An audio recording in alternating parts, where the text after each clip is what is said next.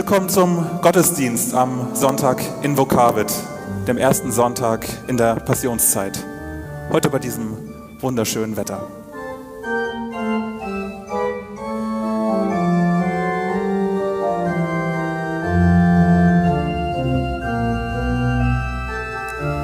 Gnade sei mit uns und Friede von Gott, unserem Vater und dem Herrn Jesus Christus.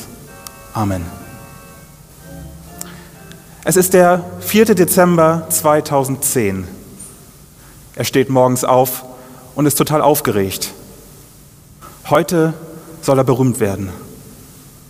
Und das hat noch nicht mal etwas mit seinem Schauspielstudium zu tun, das er letzten Monat begonnen hat. Er hat seinen großen Auftritt bei Wetten das. Der 23-jährige Samuel Koch wettet, dass er mit selbstgebauten Sprungfedern über fahrende Autos springen kann. Motiviert macht er sich auf zum Fernsehstudio. Er springt erfolgreich über das erste Fahrzeug. Alle halten die Luft an. Puh. Doch was jetzt passiert, das soll sein ganzes Leben verändern. Er stürzt. Die Sendung wird unterbrochen. Er wird für Wochen im Koma liegen und danach an den Rollstuhl gefesselt sein. Dieser eine Moment lässt alle Träume für den Sport- und Schauspiel begeisterten jungen Mann platzen.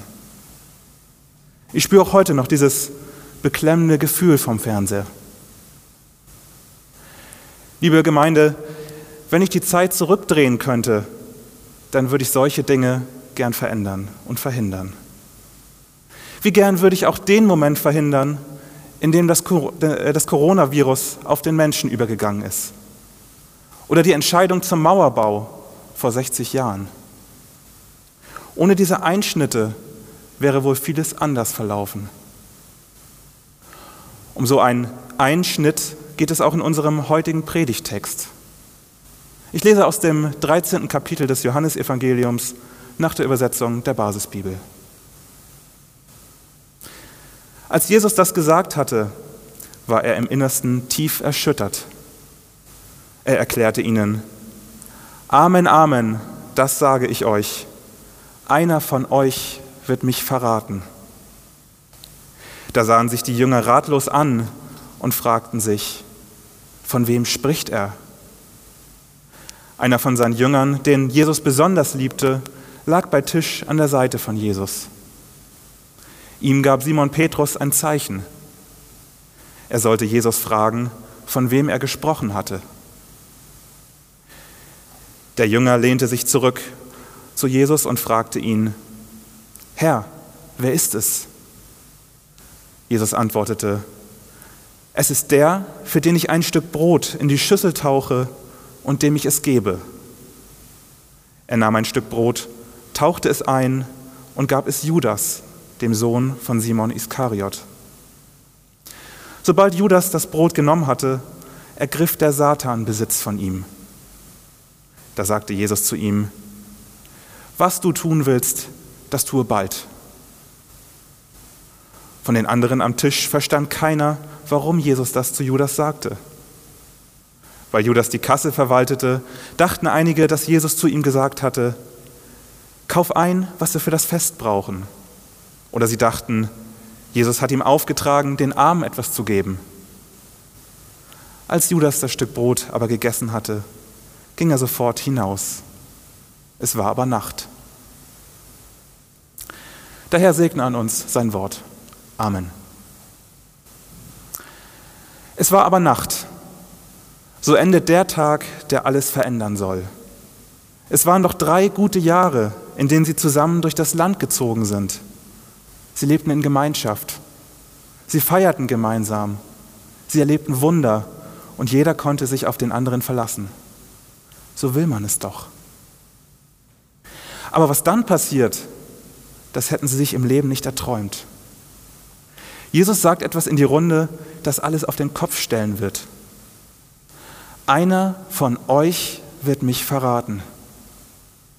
Schwer auszuhalten. Selbst Jesus geht das an die Substanz.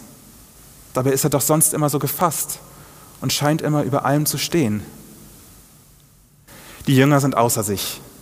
eine wilde Diskussion entflammt. Wer könnte es sein? Ich vielleicht? Einer von ihnen fragt Jesus direkt und bekommt auch die Antwort. Es ist der, dem Jesus ein Stück Brot eintauchen und geben wird. Es wird Judas Iskariot sein, einer seiner engsten Vertrauten. Das hält Jesus aber vor der großen Runde geheim. Will er Judas etwa schützen? Diesen Freund, der, eine, der einen seiner besten Freunde an die römische Staatsmacht ausliefern wird. Und genau darin bestärkt Jesus ihn auch noch.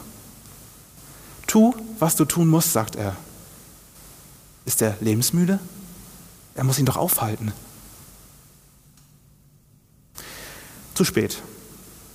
Judas verschwindet in die dunkle Nacht. Er kann der Versuchung nicht widerstehen. Der Zwölferkreis um Jesus schrumpft. Die Jünger verstehen immer noch nichts. Wenn sie wüssten, was diese Aktion anstoßen würde. Nichts wird mehr so sein wie früher. Einer ihrer besten Freunde wird kurz darauf festgenommen, gequält und zum Tode verurteilt werden. Eine wirklich dunkle Nacht. Ja, da ist es nun wieder, dieses beklemmende Gefühl. Der Teil der Realität, den ich so gern ausblenden würde.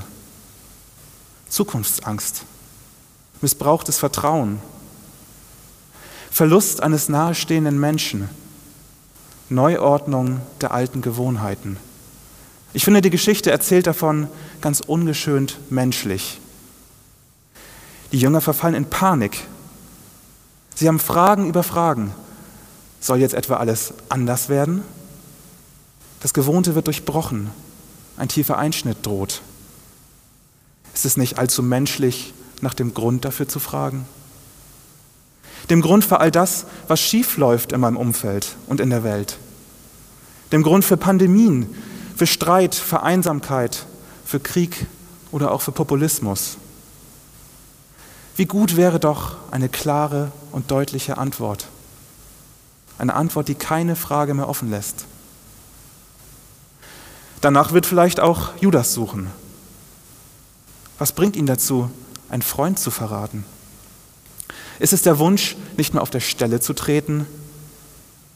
Oder ist es Eifersucht? Oder ist es vielleicht nur angestaute Wut auf Jesus? Schwer zu sagen. Er trifft jedenfalls eine folgenschwere Entscheidung. Er kann sie nicht mehr rückgängig machen. Er ist treuer Freund und Verräter zugleich. Er versucht, das Richtige zu tun, aber ist versucht, davon abzuweichen. In Judas wird ein Kampf beginnen, der ihn innerlich zerreißen wird.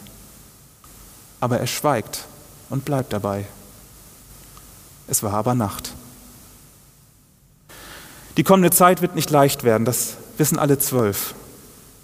Durch diese Nacht müssen sie jetzt alle gehen, konfrontiert, konfrontiert mit der Dunkelheit, auf der Suche nach Orientierung.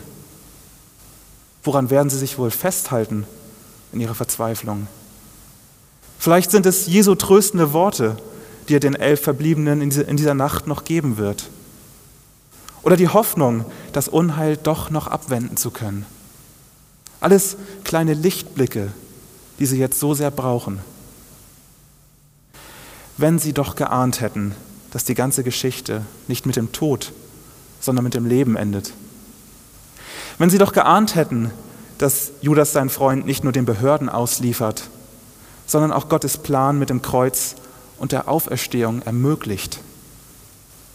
Wenn sie doch geahnt hätten, dass Menschen auch noch 2000 Jahre später, jedes Jahr aufs Neue, das Ende dieser Geschichte feiern werden mit dem Osterfest.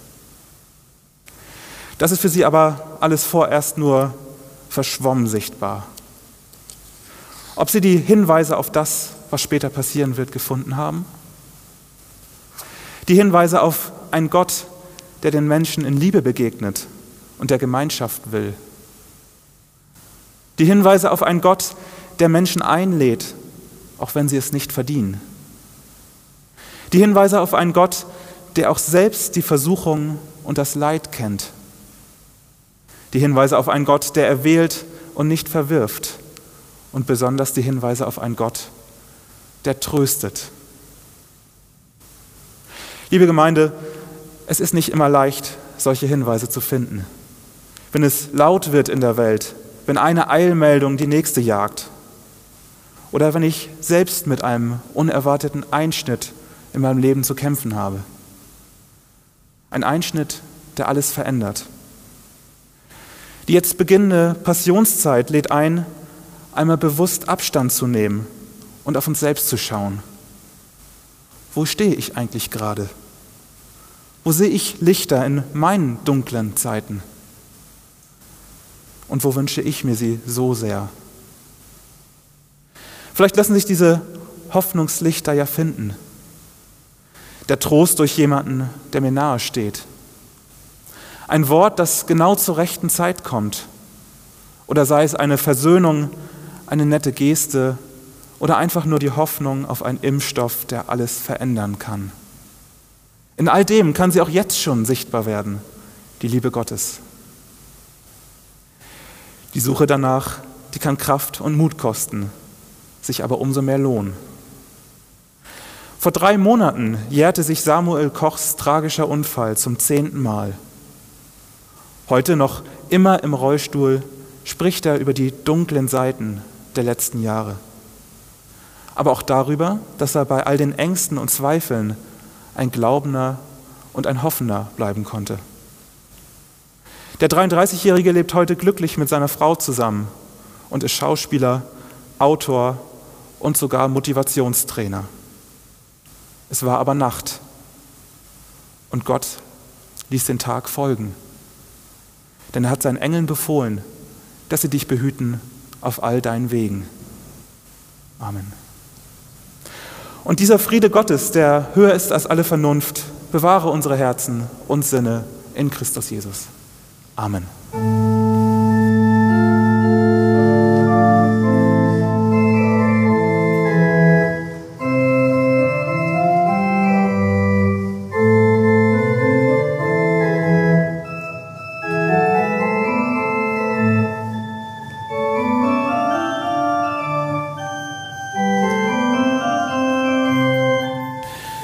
So geht nun hin im Frieden des Herrn.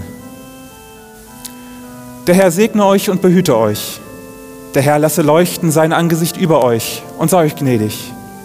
Der Herr erhebe sein Angesicht auf euch und gebe euch Frieden. Amen.